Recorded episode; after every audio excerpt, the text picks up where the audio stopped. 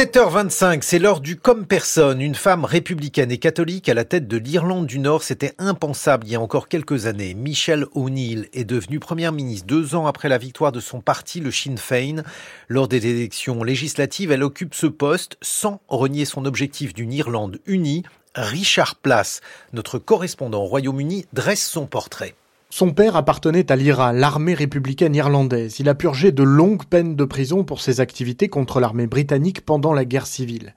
Dans le comté de Tyrone, au centre de l'Irlande du Nord, il occupait des fonctions au sein d'une brigade connue pour avoir assassiné des militaires qualifiés d'occupants.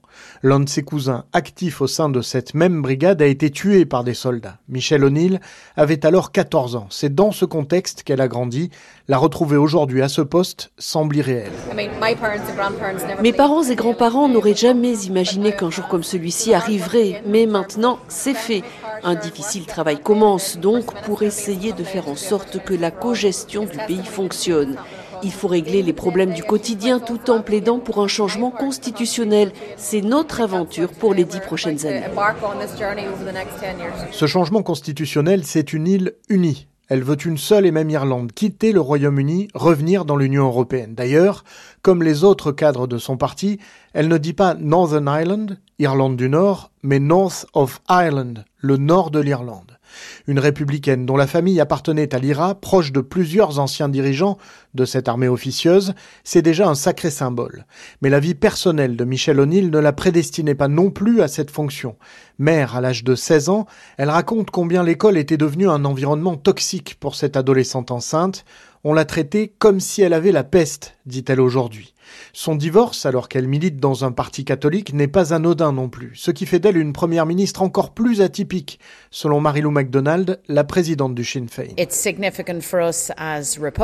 C'est significatif pour nous en tant que républicains, mais ça va plus loin. Ce que ça dit plus généralement, c'est finalement la plus haute fonction du pays est à la portée de tous. Que tout le monde puisse y accéder, c'est extrêmement important et libérateur. Michel O'Neill n'a pas caché son passé, ni renié ses idéaux, mais pour gagner les élections, le Sinn Féin a fait campagne sur le pouvoir d'achat. Le parti s'est adressé au plus grand nombre, mettant de côté les obsessions du Pendant ce temps, leurs concurrents, les unionistes, s'enlisaient dans les revendications traditionnelles et dans l'application impossible d'un Brexit négocié par Londres, leur allié. Aujourd'hui, le Sinn Féin est le premier parti d'Irlande du Nord et Michel O'Neill son fer de lance, mais il ne faut pas s'arrêter là, prévient John Finucane, député Sinn Féin de Belfast. Il ne s'agit pas d'obtenir ce poste juste pour pouvoir dire que vous l'avez. Un mandat implique des responsabilités.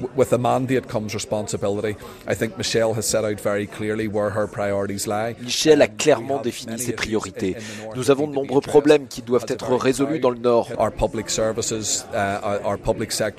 Nos services publics, les salaires dans le secteur public, notre système de santé, le logement.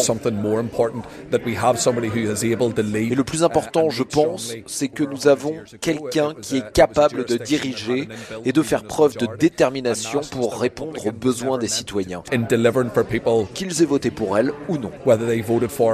Une volonté de s'adresser à tous les citoyens soulignée par Michelle O'Neill elle-même dans son discours d'investiture. C'est maintenant un meilleur endroit pour nous tous. C'est un endroit que nous appelons chez nous, que nous aimons tous, le nord de l'Irlande ou l'Irlande du Nord, où vous pouvez être britannique, irlandais, les deux ou aucun. Hier est parti, ma nomination reflète ce changement.